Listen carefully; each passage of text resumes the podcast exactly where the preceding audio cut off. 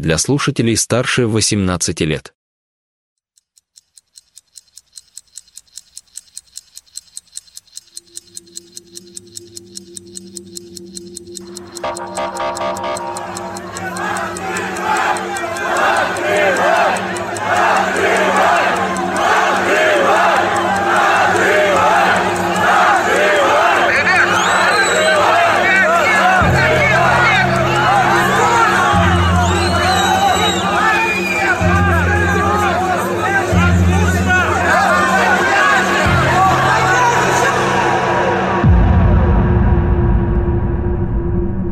Что вы сейчас слышите, это событие в ночь на 11 октября 2019 года в одном из районов Саратова. Толпа людей требует от полицейских открыть машину, в которой, как считают собравшиеся, находится главный подозреваемый в деле об убийстве местной девятилетней школьницы Лизы Киселевой.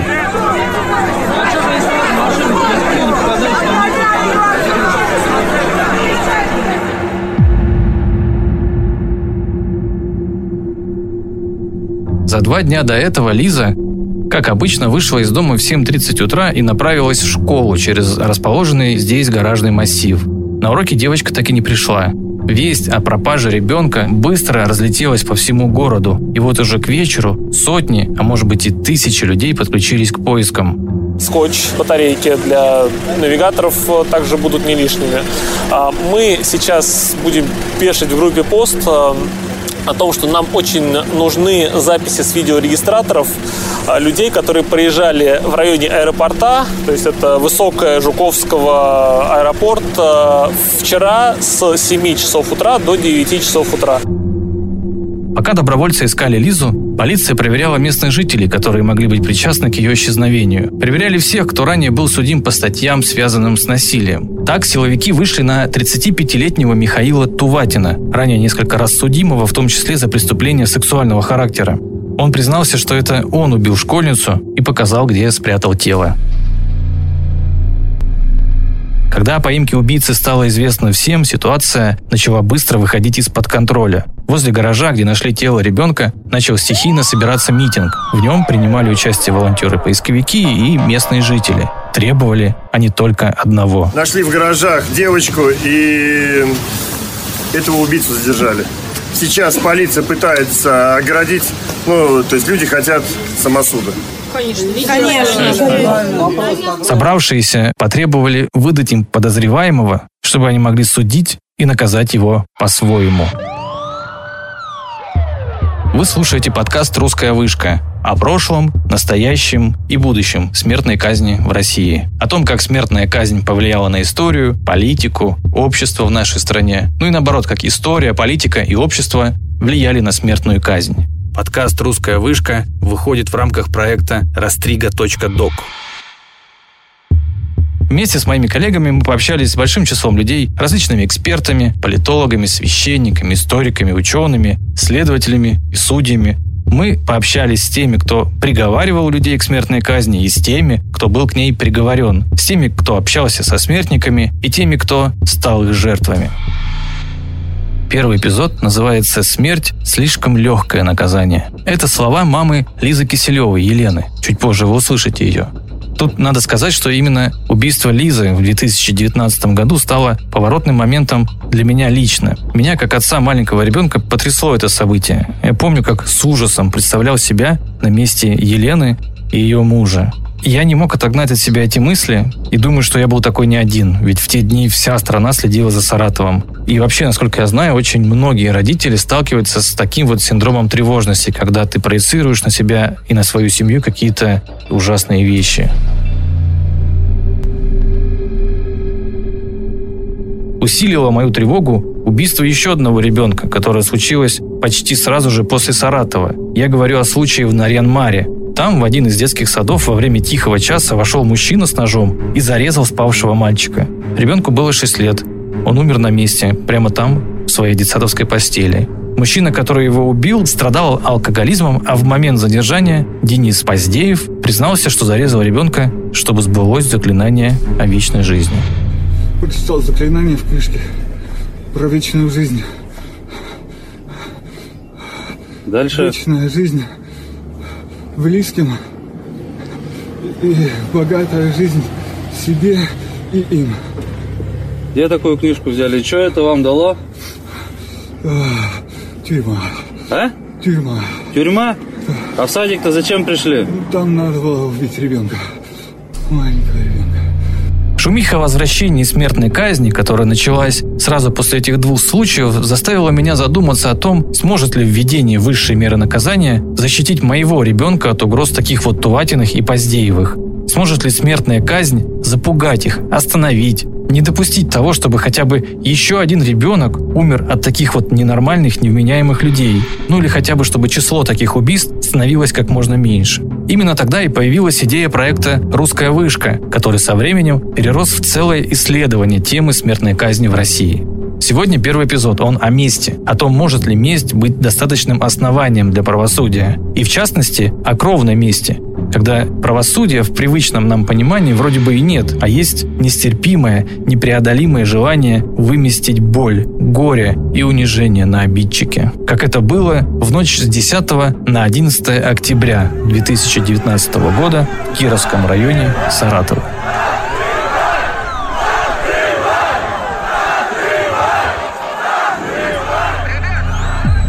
Чтобы ответить на эти вопросы, я отправился в Саратов и встретился с участниками тех событий. Дамы и господа, наш самолет совершил посадку в Саратове на 5 минут раньше списания. Местное время 10 часов 30 минут. Пожалуйста, оставайтесь на своих местах, пристегнутые Два дня почти шли поиски. В тот вечер, э, это был второй день поисков, э, и так получилось, что я как раз дежурил э, ну, на ленте, и уже было понятно, что ну, просто так это не закончится, я имею в виду история с поисками. Почему? Потому что ну, реально, вот полгорода тех, кого можно было поднять, их подняли. То есть они реально, люди были в поиске, все было оклеено листовками с портретом, значит, с ориентировками. Это говорит журналист Александр Уриевский. Он детально освещал события октября 2019 года. Люди, которые ну, не первый раз сталкиваются, я имею в виду даже журналисты, поисковики, они знают, что когда, э, когда максимальная огласка идет, это означает, что, скорее всего, случай криминальный. Это такие тонкости э, работы поисковиков, то есть э, максимальная огласка – это один из способов э, воздействия на возможного похитителя, да, если есть похититель. Это, в принципе, случилось, но случилось это не благодаря поисковикам, а благодаря тому, что просто стали планомерно вычислять возможных фигурантов, возможных людей, которые могли бы такое сделать, и как бы вот перебирая контингент соответствующий, который стоял на учете, вышли на этого человека, который действительно совершил это убийство.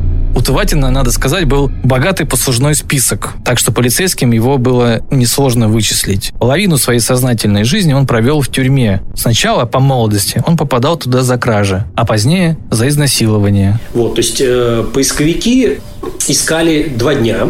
На второй день, то есть постоянно это нарастало, людей все больше и больше было. То есть в очередях на второй день, вот перед тем, как ночью уже э, стало известно, что девочка найдена, что она убита, вечером просто стояла очередь из нескольких сотен человек в районе аэропорта, где был штаб поисков.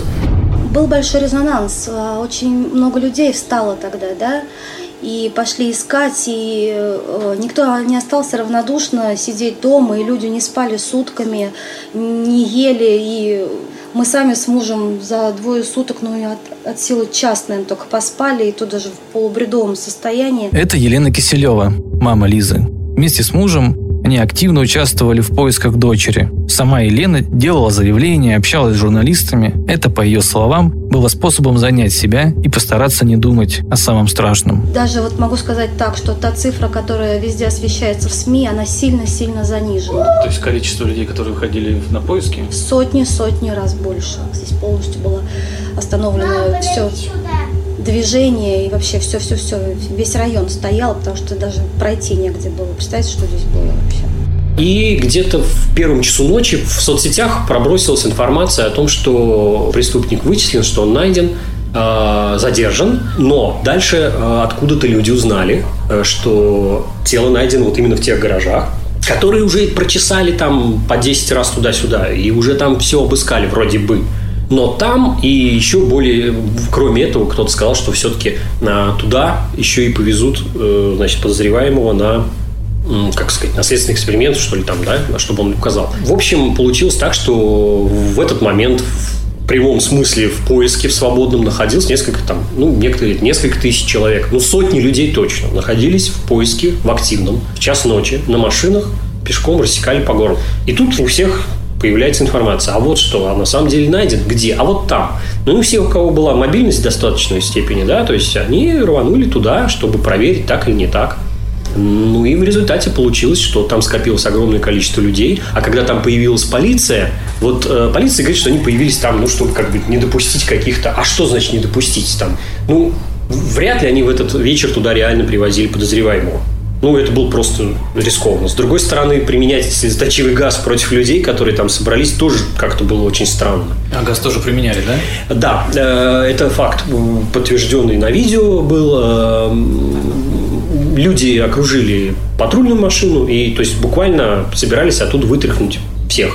Ну и прибывшие подкрепления, то есть, ну, ну а что, не стрелять же в людей. То есть дошло до того, что просто вот реально руками или просто там убедить словами было невозможно, все были на взводе.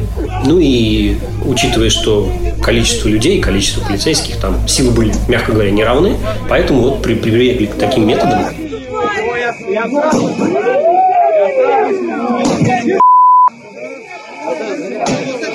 Там нет. Есть. Братан, его не подпустили, что, они не удержали нас. Ну там реально есть.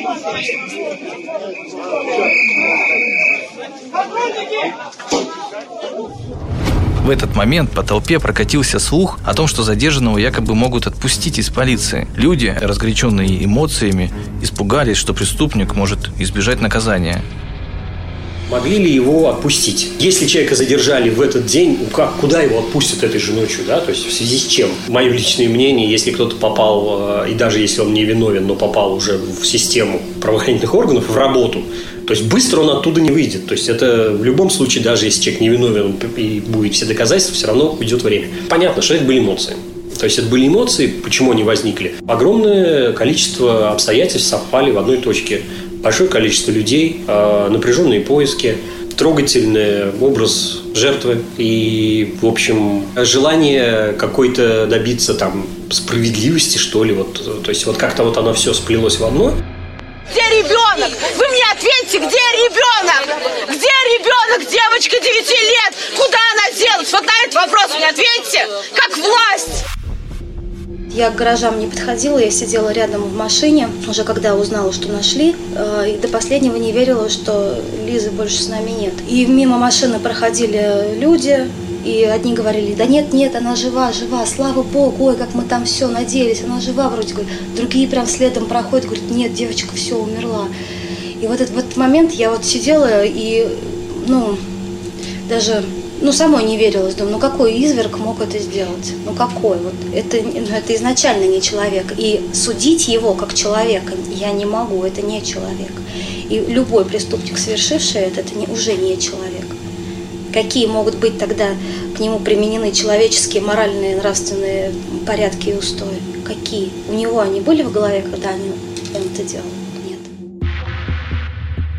Вообще, надо сказать, что поначалу полиция, действуя, скорее всего, по привычке, никак не взаимодействовала с собравшимися, ограничиваясь казенными фразами типа «разберемся» и «не мешайте». Но после того, как ситуация стала угрожающей, полицейским все же пришлось начать диалог. Люди после этого собрались у городского УВД, значит, в Саратове, поскольку, ну, предполагал, что и там может быть задержанный, что вот, и там была толпа народу, там уже вышли руководители, которые как-то начали уже людей успокаивать, я имею в виду руководителей полиции Саратовской. Вот это вот было единственное, что вот, да, вышли люди, сказали, что все в порядке, все задержаны, никто никого отпускать не собирается. То есть, почему люди требовали смертной казни, но это скорее было Опять это были те же эмоции, э, такие вот э, разогретые общей ситуацией. Опять-таки, когда мы говорим про смертную казнь, все-таки суд Линча – это не совсем то же самое, что смертная казнь, да? Если бы вот представить себе ситуацию, что а, действительно этот человек был бы в той машине, полицейской машине, которая ночью приехала в гаражи для каких-то следственных действий, ну, наверное бы да. Наверное, бы этим кончилось. Тогда бы это могло случиться. Люди настолько были обозлены, настолько шокированы всем происходящим, что я не исключаю момент самосуда. Я вообще не исключаю, потому что в тот момент была настолько накалена атмосфера, когда мы сами видели, что здесь происходило, и тут, э, мне кажется, если бы Туватин там оказался, так, наверное, даже его волосы потом не нашли бы, потому что люди были просто взбешены, и вот этот вот момент, там все надеялись, что ребенок живой, и все как бы хотели именно так, и мечтали, и надеялись до последнего, и мы до последнего. Э, судя по тем кадрам, которые позже распространили следственные органы и полиция, там э, они действительно привозили туда подозреваемого, они его привозили, Туватина, но они его привозили явно не ночью, там был, ну, по фото, по видео видно, что это был день, то, то есть, видимо, это произошло уже на следующий день или, может быть, даже через день. То есть, проходя мимо, она вот сказала что-то насчет гаража, то есть, дальше я развернулся, получается, наоборот, зажал ей рот и завел ее сюда. На следствии выяснилось, что в то утро 9 октября Лиза Киселева шла в школу от своего дома по самому короткому пути, через гаражи. В этом нет ничего удивительного, там до сих пор дети ходят сами, без родителей и без взрослых. Я видел это собственными глазами, когда ездил в Саратов. Туватин сидел возле своего гаража, и на самом деле это был не его гараж, он просто его захватил, он был ничейный. И у него таких гаражей даже было несколько. Он сидел возле него, и когда увидел Лизу, то заговорил с ней, и когда понял, что никто их не видит, он ее схватил и затащил в свой гараж и стал там насиловать. Лиза начала кричать. Туватин испугался, что ее кто-то услышит и прибежит на помощь, поэтому схватил первое, что попалось ему под руку, это был металлический какой-то провод, который валялся там на полу в гараже, и задушил ее. После этого он взял тело и перетащил по специальному лазу, который он сам вырыл, в другой гараж. У него их, напомню, было несколько. И этот гараж зарос какими-то кустами, поэтому не привлекал к себе внимания, и поисковики даже не пробовали там проверять и искать тело, потому что проникнуть в него было совершенно невозможно. Все считали, что он просто уже давно заброшен. На следующее утро о событиях в Саратове узнала вся страна. Расследование убийства девятилетней девочки в Саратове. Это преступление потрясло весь город. Накануне утром малышка ушла в школу, но на занятиях так и не появилась. На поиски школьницы Лизы Киселевой вышли тысячи горожан. Небывалая общественная ярость, вплоть до желания линчевать главного и единственного обвиняемого Михаила Туватина. И хоть новости об убийстве детей для нас, к сожалению, не такая уж редкость, но кадры толпы, разочарованных, усталых, отчаявшихся людей, которые требовали от полиции отдать им убийцу на линчевание, эти кадры произвели колоссальный эффект на страну. Смертная казнь должна быть восстановлена. В а этом, почему тогда у нас В этом моя точка нет? зрения расходится да. с точки зрения парламентского большинства. Угу. Это искаженный либерализм такой, искаженный, что человеческая жизнь стоит дороже всего, поэтому преступника нельзя а, не казнить. надо говорить за нельзя нас. Не жизнь, я жизнь про вас не сказал ни одного слова.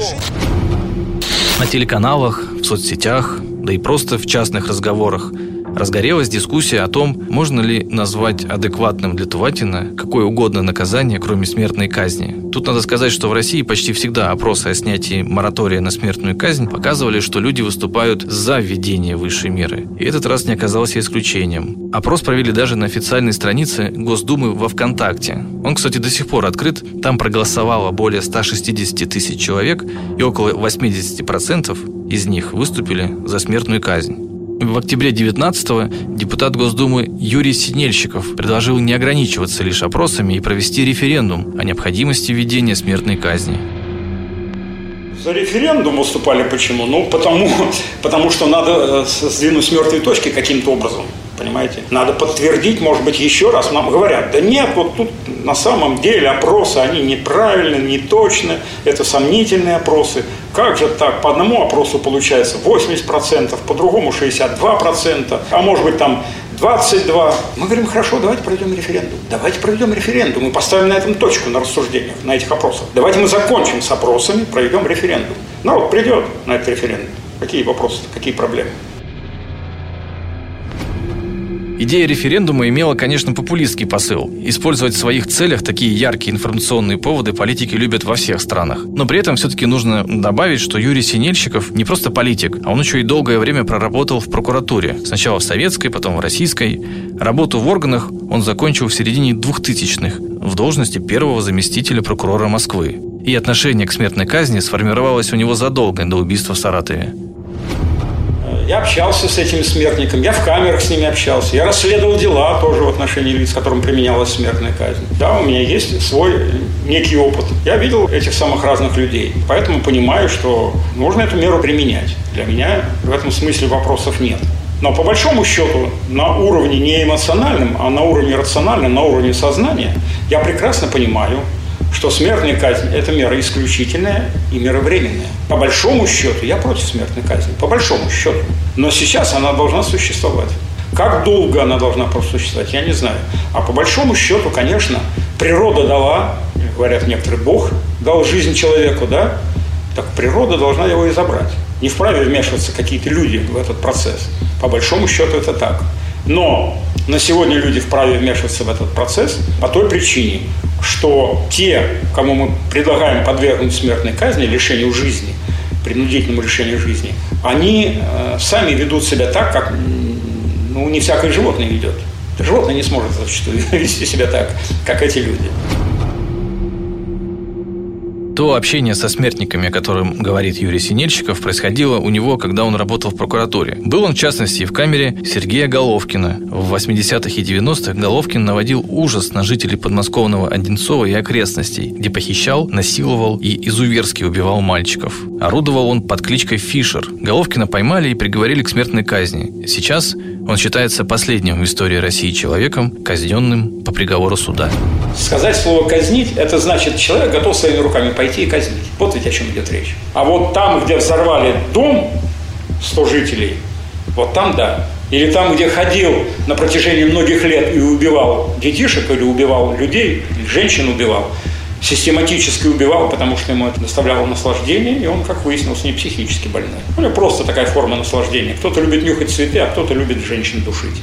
Этот разговор, кстати, был записан буквально на следующий день после еще одной трагедии, случившейся в России. Расстрела учеников школы номер 175 в Казани. Случилось это 11 мая 2021 года. Тогда бывший ученик этой школы, 19-летний Ильнас Галевиев, вооружившись карабином и самодельным взрывным устройством, пришел туда и убил семерых восьмиклассников и двух учителей. При задержании Галевиев утверждал, что он бог, и что в нем пробудился монстр.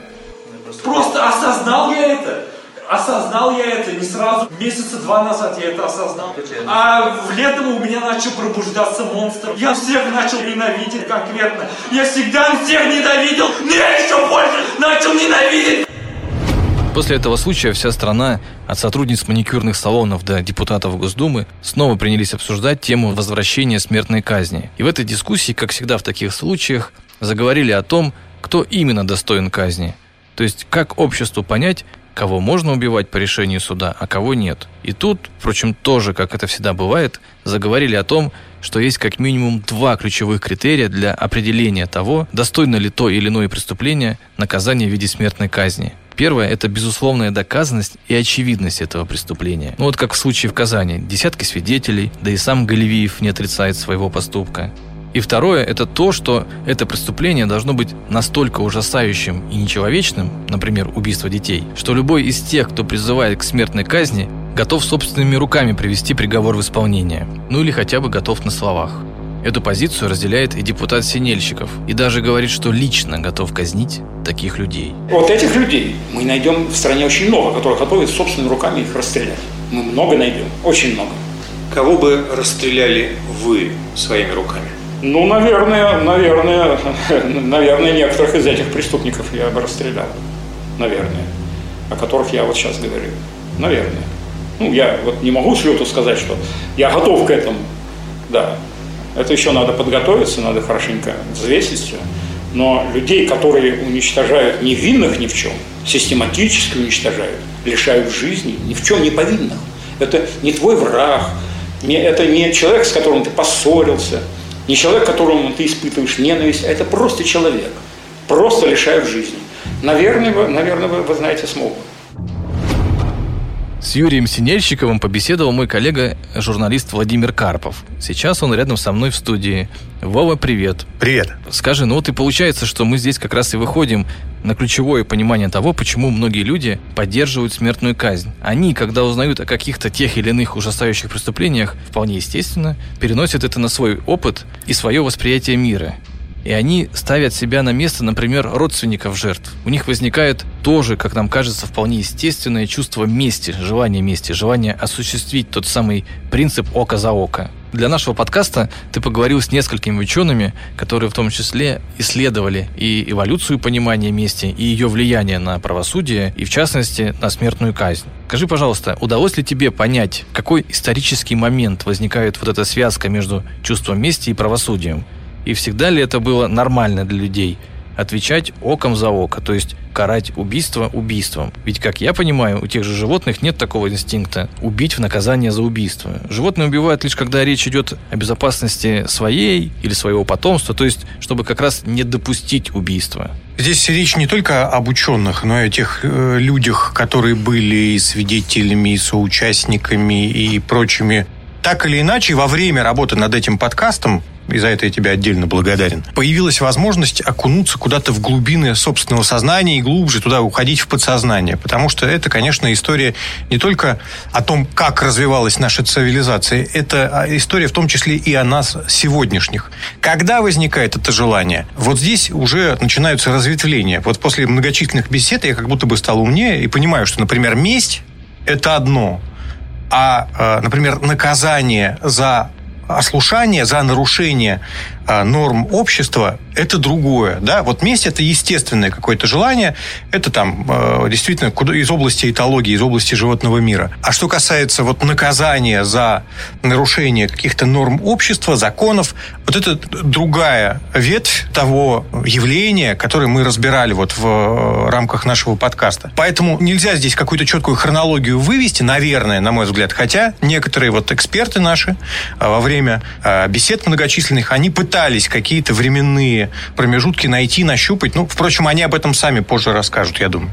То есть, если исходя из всего этого, по-твоему, месть и правосудие, они сочетаются или месть и правосудие, они все-таки стоят друг от друга, ну, какие-то разные... Я, я думаю, это две параллельные ветви какие-то. Ну, вот я к этому выводу пришел, хотя я не удивлюсь, если я опять ошибаюсь, понимаешь? Во время записи вот тех э, самых бесед я многократно менял свою позицию по отношению к смертной казни, и это было увлекательное путешествие, Кстати, тебе должен это, сказать. Это характерно тоже для меня, потому что ну, на, на протяжении всего этого проекта у меня туда или в, в ту или иную сторону уходит мое... Запятую мы постоянно переставляли. Да казнить нельзя помиловать. Это правда. Это правда. Это, да, согласен. Сейчас, я так понимаю, у нас будут два эксперта. Это а, ученый-антрополог Станислав Дробышевский и историк Тамара Эдельман. Естественно, точно мы не можем ответить на этот вопрос. Но я тут недавно как раз много этим занималась, потому что я писала книгу об истории смертной казни. И я, естественно, вот как историк начала с глубоких-глубоких времен. И вот это наше представление, знаете, что первобытные люди, они все там друг друга постоянно убивали, война всех против всех, оно, как я понимаю, очень сильно упрощено. Конечно, там ясно, что первобытная жизнь была суровой, тяжелой, много там всего происходило. Опять же, мы можем посмотреть на каких-нибудь приматов высших, у которых тоже жизнь суровая, они дерутся э, там за женщину, за еду. Но, кстати, такого, чтобы вот взять, пойти всем и убить, другого. Этого нет. В нашем там генетическом коде этого нет. Что касается глубокой древности, вот и про казнь, и про войны, то есть вот разные способы убийства, у нас нет доказательств, что это было в самой глубокой древности. Что касается казни, естественно, есть там находки и самой глубокой древности, и, может быть, уже там, например, в железном веке, в бронзовом и в железном, а, людей, погибших насильственной смертью. Такие находки есть. Во многих случаях. Во-первых, непонятно, это казнь или это жертвоприношение. Жертвоприношение – это, конечно, тоже что-то вроде казни, но это, кстати, не обязательно наказание. Там посыл другой. Да, что в жертву часто приносят, наоборот, тех, кто там заслуживает даже этого в какой-то мере. Другая вещь. Но Понимаете, вот про самую глубокую первобытность нам очень трудно что-то понять, понятно, потому что это все можно интерпретировать по-разному. Если мы смотрим на огромный этнографический материал, ну, те племена, которые там не очень хорошо называют примитивными, ну, скажем так, те, кто живут архаическим образом жизни, да, австралийцы, африканцы, там какие-то индейские племена и так далее и тому подобное. Они, конечно, знают казнь, но они всячески стараются свести ее к минимуму. И на самом деле вот куда более страшным наказанием считалось изгнание. Знаете, первый убийца по Библии в мировой истории – Каин. И Бог не казнит его. Он его изгоняет, и Каин говорит, что это наказание хуже, чем смерть, потому что любой может убить меня. Если человек изгнан, он лишен поддержки общины. И тогда Бог ставит ему Каинову печать, чтобы его никто не мог убить. То есть он его обрекает на самое ужасное, на вечное изгнание. Вот это считалось страшнее. Вов, давай прервем на мгновение Тамару и Дельман. То есть вот это понятие библейского изгнания, оно в какой-то мере сродни тому, что сейчас мы называем заключением, в том числе пожизненным заключением. Но если говорить о тюрьме, как о месте изгнания, ну, наверное, его можно с натяжкой. Ну, ну, в этом что-то есть, это правда. И, и пожизненное заключение – это как бы пожизненное изгнание. Ну, то есть человек навсегда лишается возможности находиться в том обществе, где бы, ну, где он до этого находился, в том самом обществе, которое его уже, ну, как бы не принимает. Раньше для этого существовала Австралия, правда, сейчас, говорят, нормы изменились. Ну и возвращаясь к разговору с Тамарой Эдельман, она рассказывала еще и о других видах наказания, которые и в древности существовали, хотя я не исключаю, что существует и по, и по сей день в каких-то архаичных обществах или э, тех обществах, которые мы привыкли называть архаичными. Да? И некоторые из этих видов наказания, за убийство в частности, нам сегодняшним живущим здесь в России, в Москве там, или еще где-то там в каких-то крупных городах, они могут показаться прямо скажем, противоестественными. Мало того, огромное тоже количество примеров этнографических в разных стран, э, в разных частях мира, когда, например, там, ну, надо отомстить убийце. И это делают самыми разными способами. Вернее так, убийство даже не отомстить. Вот пролилась кровь. Это страшное преступление. Это надо искупить. И вот искупление происходит далеко не обязательно убийством убийцы. Его могут выдать роду убитого. И мы предполагаем, выдали, и они сейчас с ним расправятся. Ничего подобного. Его могут выдать, и он как бы его э, работает на них. Он замещает потерянного кормильца. Мало того, на Кавказе есть примеры, и это не единичные, что его выдавали, и он занимал место убитого в роду. Он становился их родственником. Нам это очень трудно себе представить, да, как это теперь вот он сын, брат, муж, может быть, даже э, на месте убит. Добро пожаловать в семью такую. Да, он его замещает. Платили выкуп то есть делали ощущение, что прикладываются как раз огромные усилия, чтобы в ответ на пролитую кровь кровь не пролить. Так что, естественно, было, ну там, за нарушение табу людей убивали, иногда они сами умирали от страха. То есть за нарушение каких-то священных вещей. Но, в принципе, пролитие крови всегда считалась очень опасной вещью, очень страшной вещью. У меня ощущение, что больше, конечно, стали казнить в тот момент, когда уже сформировалась государственная власть. Наказание – это вообще не свойство природы, потому что от природы каждый организм индивидуален. А это антрополог Станислав Дробышевский. Он говорит, что смертная казнь возникла только тогда, когда человечество смогло сформировать какое-то сообщество и выработать единые нормы и правила совместной жизни. А наказание – это уже свойство социума, э, то есть общества, когда есть уже какие-то понятия, что такое хорошо и что такое плохо. Поэтому это уже не про природу, ну, то есть как социум это тоже природа, конечно, но такая как бы более высокая все-таки степень, поэтому каких-то там врожденных свойств э, в этом смысле ожидать бессмысленно, их просто нет. Ну, нет у нас гена, возмездия, там что-нибудь такое, да. У нас есть лимбическая система, у нас есть эмоции, э, ну и есть некоторые возможности. Есть социум, который нас подогревает или наоборот там охлаждает в разные стороны. Но если начинается каких-нибудь там древних людей, то обычно все решалось очень просто. Ну, опять же, лимбическая система-то работает, какой-нибудь там миндалевидный комплекс там в сочетании с каким-нибудь хвостатым ядром булькает, и если кому-то что-то очень не нравится, он это выплескивает в виде каких-то действий, вот, ну и наказания в том числе. Вот он сделал мне плохо, или там кому-то моему родному, да, там, знакомому, хорошему плохо, значит, я ему, вот этому сделавшему плохо, тоже сделаю еще хуже. В древности, ну, если брать всяких там кроманьонцев, да, всяких там диких людей, все это решалось очень просто. Э, ну, их просто убивали, этих злодеев. Ну, то есть у каждого в руке копье, каждый охотник, и никаких тормозов на тему там какого-то милосердия, там что-то такого у них близко даже не было. Потому что они убивали кого-то каждый день. Ну, не обязательно людей, в смысле, да, еду. Ну, вот. И с этой точки зрения какой-нибудь там чужак, который сделал тебе что-то нехорошее, ну, чем он отличается от какого-нибудь там волка или там леопарда, да, или, там, бизона. То есть какая разница? То есть моего родного убил, допустим, там леопард или представитель чужого племени. И того и другого надо убить, чтобы свою популяцию поддержать, ну, чтобы, ну, и собственные вот эти эмоциональные вещи, да, как-то устаканить. И с чисто биологической точки зрения, чтобы мы как бы выиграли, а они проиграли. Ну, а с появлением уже больших сообществ, когда там сотни и тысячи людей, это все надо как-то, чтобы было очень четко отлажено, и возникает уже там некая законность, специальные там люди, э, суды, милиция, палачи там и все в таком роде, да. Ну, вот. Ну а на еще более следующем уровне это выходит уже в понятие, что ну как бы не все так просто, есть много обстоятельств, вроде как мы уже должны быть добрые, милосердные, ну, вот, и все выходит опять на круг некоторый. Сегодня Саратовским областным судом провозглашен приговор 35-летнему а, жителю города Саратова Туватину, который в октябре минувшего года совершил убийство 9-летней девочки, Э, сопряженные с насильственными действиями сексуального характера. Он признан виновным в убийстве. Ему назначено наказание в виде пожизненного лишения свободы. Сторона обвинения считает это наказание справедливым. Вместе вопрос законности и обоснованности судебного решения будет решен прокуратурой области в апелляционном сроке.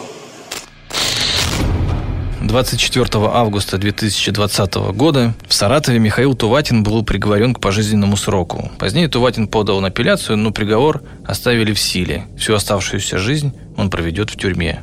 Елена Киселева говорит, что на ее взгляд пожизненное заключение – это более суровое наказание, чем казнь. Поэтому приговором убийцы ее дочери она удовлетворена. Хотя в разговоре со мной она призналась, что считает любое наказание для него, даже смерть, слишком легким. И верит, что на том свете его ожидает кара, достойная причиненных им страданий. Мне кажется, здесь э, лояльных методов э, казни я точно не приветствую однозначно. Содержание его в э, колонии это в тюрьме намного как бы жестче условия.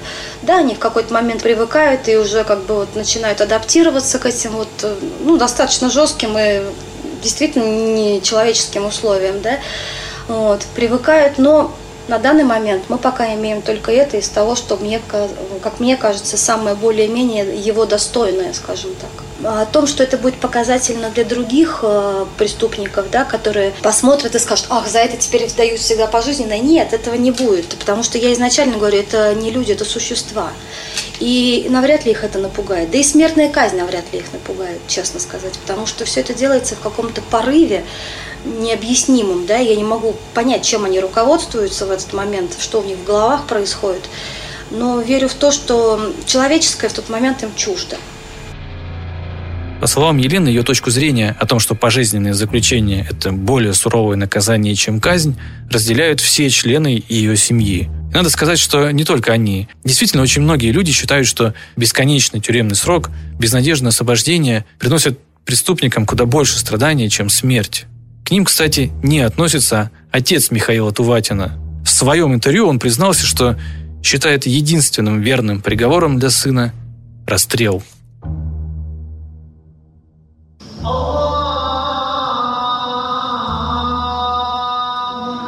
Говоря о кровной мести в России, невозможно не упомянуть о регионе, где это понятие имеет особое значение –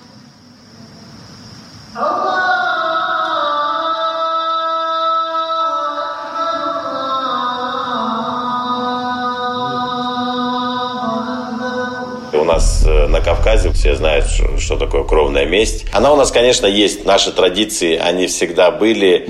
Я думаю, что они и переживут нас. Это Рустам Топаев. Он помощник Адама Делимханова, ближайшего друга и правой руки Рамзана Кадырова. Делимханова называют вторым человеком в Чечне. Его помощник Топаев рассказывает, что кровная месть в республике, да и вообще на всем Кавказе, неотъемлемая часть жизни людей. Правда, каждый раз добавляет, что сейчас ее все меньше и меньше. У нас э, на Кавказе была там, все знают, что такое кровная месть.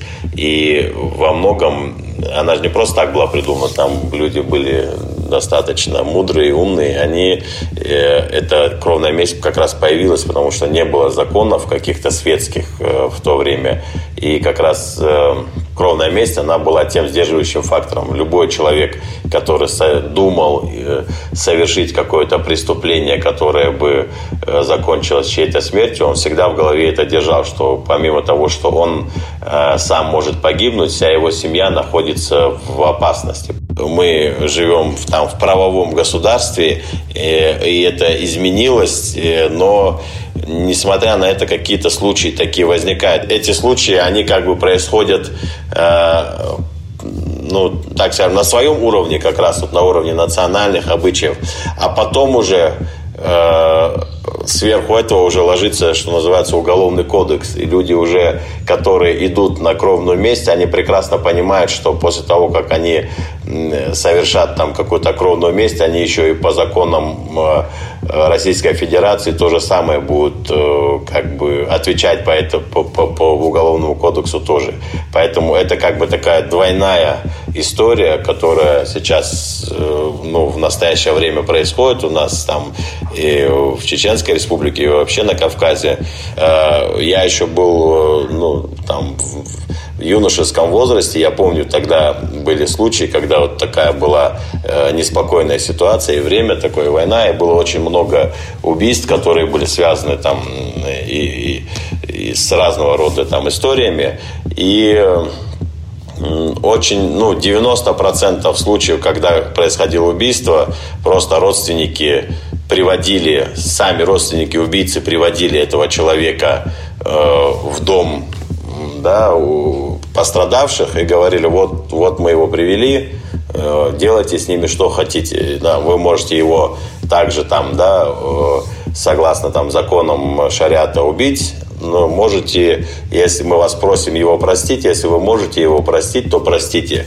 И, соответственно, в исламе есть такое как бы э, право, это уже как бы на семье жертвы. Они могут его простить, и, соответственно, если они его прощают, то тогда семья убийцы выплачивает очень, большой, э, очень большую компенсацию, а могут не простить. Поэтому ну, ну, таким хорошим тоном и великодушием, и силой считается как раз именно если семья его прощает. Но а, такие кровные мести, когда там уже убивали и с одной, и с другой стороны, это когда не, ну, как бы не было прощения, когда не признавали люди ошибки там и так далее.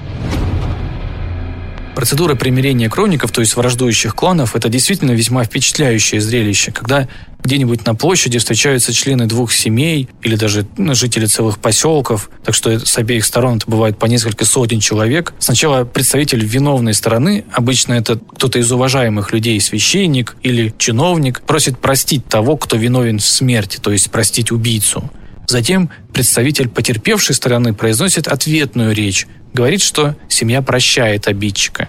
Затем виновного, он всегда одет в какую-нибудь длинную одежду, типа балахона с капюшоном на голове, ведут к отцу убитого или убитой. Тот снимает капюшон с кровника и обнимает его. Все, прощение получено. И все это во имя Аллаха. 10% это когда, э, допустим, убийца или семья убийцы, когда они не какое-то раскаяние не демонстрируют, или они э, э, там, ну, какие-то разные бывают там персональные ситуации, но когда не приходят с прощением, не просят прощения, тогда эта ситуация уже, что называется, дело чести, когда семья пострадавшего должна отомстить. И как бы это такое, ну, всегда считался таким большим, с одной стороны, позором, с другой стороны, бременем, когда есть кто-то в семье, за кого не отомстили и за кого там не простили. Поэтому э, бывают такие случаи, но это, опять-таки, повторюсь, такое большое исключение сейчас. По словам Рустама Топаева, в Чечне до сих пор система права строится из трех уровней, в которой каждый последующий уровень имеет меньшую силу. На самом верху этой пирамиды находится шариат – законы, закрепленные в Коране. На втором месте – адат – совокупность традиционных норм и устоев, которые могут отличаться в разных местностях. И только на третьем месте идут, собственно, государственные законы, действующие на территории всей Российской Федерации – и, в частности, Уголовный кодекс. Вы знаете, все вот эти нормы, и все нормы шариата, и наши адаты, и это все очень как бы хорошо структурированные, достаточно понятные вещи. То есть э, наши старики, богословы, они всегда знают, в какой ситуации как поступать. И если уже такая ситуация случилась, там есть четкий набор действий, которые нужно предпринять само это действие, когда я видел несколько раз, когда это приходит, э, люди, когда вот кровное месте, когда э, или даже еще не кровное месте, а когда просто случилось убийство, в наше, в наше время 99% это ситуации, когда происходит что-то на дороге. Э, когда происходит авария и виноват там один человек конкретный, и случились жертвы, я вот где-то, наверное, год назад видел такую ситуацию, когда выезжал из там родового села и навстречу пешком, там достаточно, там несколько километров пешком шла огромная толпа людей, наверное, там, я не знаю, больше тысячи людей. Они пешком во главе со стариками, тысячу людей шла в дом как раз э, тех, кто погиб. И они как раз э, идя пешком, показывают как бы и всех-всех-всех родственников собирают огромным количеством людей и приходят как бы просить за, за виновника его как бы помиловать. И как раз это такая дань и признак уважения, что столько людей пешком идут специально в этот дом, чтобы выразить свою там, признательность и прощение какое-то. Это так, ну, как бы это такие традиции, которые веками у нас уже вырабатывались, поэтому вот, а в основном это происходит вот так вот. И, э, к сожалению, это такие частые у нас очень много гибнут на дорогах. Да, это, это такие случаи тоже э, периодически происходят. Это как раз, э, ну, это демонстрация такой большой силы и большой, большой веры, так скажем. Ну, в такие вот в эти беспокойные годы, в 90-е, начало 2000-х, э, было очень много убийств по разным причинам, поэтому ну, это была распространенная история, так скажем швейцарской Лозанне сегодня должен быть оглашен окончательный приговор по делу Виталия Калоева, обвиненного в убийстве диспетчера компании SkyGuide. Изначально его осудили на 8 лет тюрьмы, однако в июне этого года наказание было смягчено, после чего встал вопрос Кровная месть распространена по всему Кавказу, и не только, кстати, в мусульманских республиках. Так, широкую известность не только в России, но и во всем мире получила история жителя Северной Осетии, республики с христианским населением, Виталия Калоева. В 2002 году самолет, в котором летели его жена и два ребенка, столкнулся в небе над Германией с грузовым Боингом. Все, кто был в самолетах, а это больше 70 человек, причем большинство из них дети, погибли. Комиссия признала, что одним из ключевых виновников катастрофы стал швейцарский авиадиспетчер Питер Нильсон, который управлял полетами в той зоне. Сначала он не распознал опасное сближение самолетов, а потом давал неверные команды пилотам. Виталий Калоев тогда работал в Испании, собственно, туда к нему тогда и летела его семья. Он приехал на место крушения, участвовал в поисковой операции и даже, как говорят, сам нашел тело своей дочери. А через полтора года он прилетел в Швейцарию и пришел к дому диспетчера Питера Нильсона. То, что было потом, с учетом тех или иных интерпретаций, известно многим, потому что об этом много писали, показывали в новостях и даже снимали фильмы и в России, и в Голливуде. Вот как, например, показана эта сцена в фильме «Последствия», где героя, прототипом которого стал Виталий Калоев, сыграл Арнольд Шварценеггер.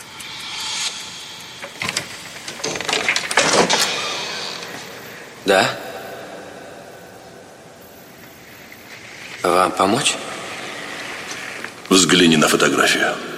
Это моя семья. Что вы Послушайте, вы не можете вот так являться ко мне, понятно? Посмотри. Я вижу, но моя семья здесь, ясно? Ты убил их. Я вызову полицию, если не уйдете. Ко мне приехал сын. Ты должен извиниться, ты убил Это их. был несчастный них. случай, ясно?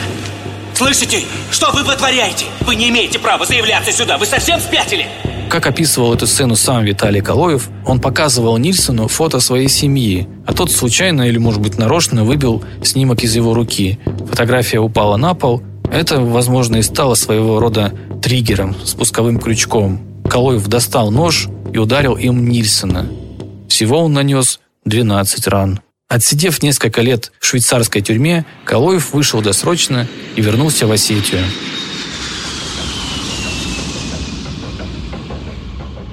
Сегодня Виталий Калоев живет во Владикавказе. Несколько лет назад в одном из интервью он признался, что считает, что прожил свою жизнь зря, не смог сберечь семью. Однако позже Виталий повторно женился, и у него родились новые дети. Жизнь снова приобрела смысл. Но разве не произошло бы это, если бы Питер Нильсон остался жив и провел, скажем, несколько лет в тюрьме? Семью этим поступком Калоев не вернул, да и не мог вернуть. Появление новой семьи, как мне кажется, тоже не связано с убийством. Да и диспетчеры после этого не перестали совершать ошибки. После убийства детей в Саратове и Нарьян-Маре в России в очередной раз заговорили о необходимости повышения безопасности и охраны жизни детей. Говорили о новых запретах, ограничениях, бдительности и ответственности. Тем не менее, год спустя на совещании Следственного комитета, в котором принимал участие его председатель Александр Бастрыкин, было заявлено, что число преступлений против детей в России выросло. В том числе тяжких и особо тяжких. Не так давно в МВД отчитались, что число детских убийств за последние 4 года выросло в полтора раза. Ну, вопрос приоритетов и вопрос даже не денег, наверное, хотя денег тоже, но это вопрос, наверное, политической воли. А воля тут должна быть э, чем-то очень сильно мотивирована. Здесь такой мотивации, несмотря на вот все произошедшее, ну вот прошло время, э, как бы да, естественно, сегодня уже никто не бегает так вот, как это было тогда, а власти там не дергаются, потому что у них там куча текущих других вопросов, проблем, более острых. Вот выборы там у них на носу. Даже если бы снесли те гаражи. Я вот, ну, та же Лиза, они же, вот группа, в группе, которую основала, э, значит, Елена Киселева, у нее там огромное количество вот этих вот фотографий, перечислений школ, районов, где, в общем-то, аналогичная ситуация, может, даже еще хуже.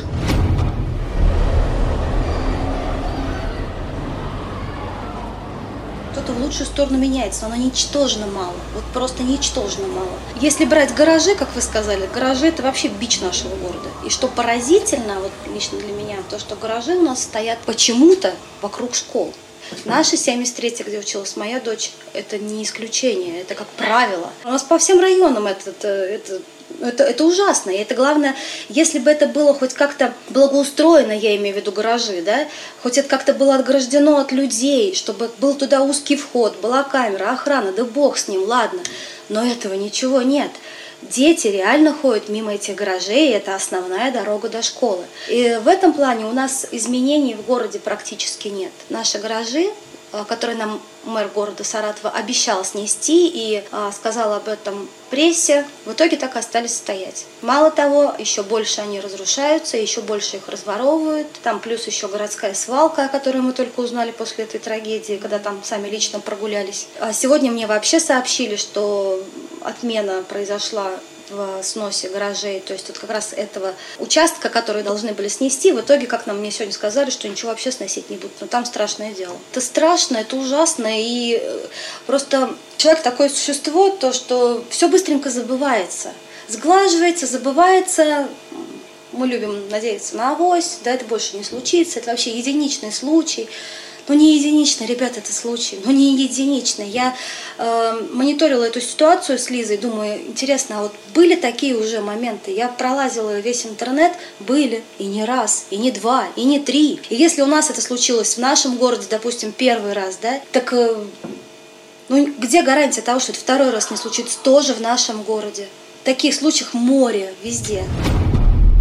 Разговоры о том, нужно ли возвращать смертную казнь или нет, часто напоминают мне махание кулаками после драки. Преступление, которое, кто знает, может быть, можно было бы избежать, уже совершено. И рассуждая о споре о том, имеет ли право общество и государство лишать жизни преступника, пусть даже самого бесчеловечного и неисправимого, и со стопроцентно доказанной виновностью, рассуждая об этом, может быть, стоило бы сперва подумать о том, что мы, как общество и как каждый человек в отдельности, сделали для того, чтобы наших детей больше не убивали.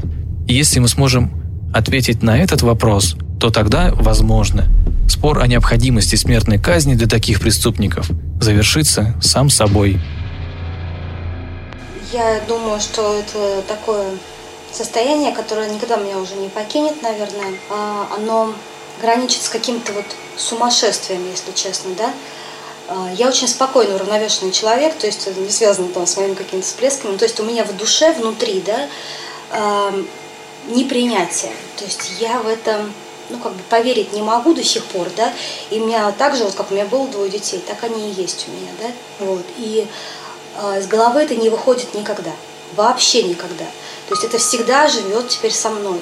Я не знаю, может, как-то у других происходит по-другому, мягче, у меня все это очень прям тяжело прям это проходит. Я уже за всех боюсь. Я потому что смотрю, ребенок плачет, у меня сразу какой-то порыв, я смотрю, что случилось. Раньше я могла мимо пройти, ну, родители уже есть. А сейчас как-то наоборот, очень чувства все, э, все сильно обострены, очень сильно. И а, начинаешь замечать такие вещи, которых ты раньше вот, э, ну просто вот они мимо тебя проходили и даже нет. Сейчас очень страшно за детей, очень страшно, не только за своего, вообще просто страшно. Сейчас Елена Киселева с мужем и младшим сыном живут в том же самом районе Саратова.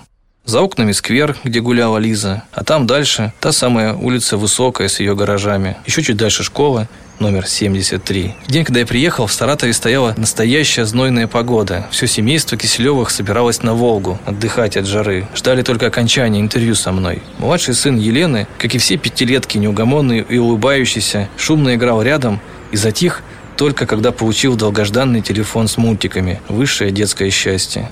И мне стало интересно, как он пережил утрату сестры.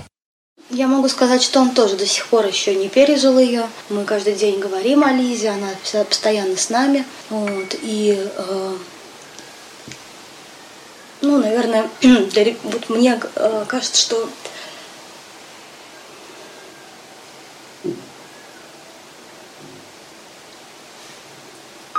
Вы можете не отвечать, если вам сложно.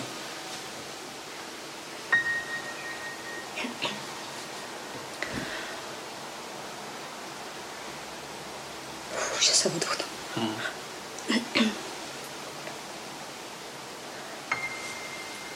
Самое тяжелое, когда мать видит, как страдает ее ребенок. И он очень сильно переживает этот момент. Вот. Но, опять же, я его стараюсь отвлекать максимально. Заигрываю его. Мы максимально себя занимали чем-то так, чтобы у нас не оставалось просто свободного времени. То есть мы максимально старались э, не сидеть на месте без дела, скажем так. И для ребенка, то есть у нас была обязательно это садик, это спортсекция, то есть и все-все-все вот максимально, максимально, чтобы вот ни одной свободной минуты, ни одной свободной мысли, которая могла бы залечь голову. Вот. Наверное, только вот это нас как бы вот и вытянуло. А у нас есть еще а, сестренка двоюродная, и вот когда Лиза не стала, она нам заменила Лизу. Вот. И э, дочка моей подруги тоже, она тоже как бы заменила нам в тот момент Лизу. Вот. Ну, так вот стараемся, короче.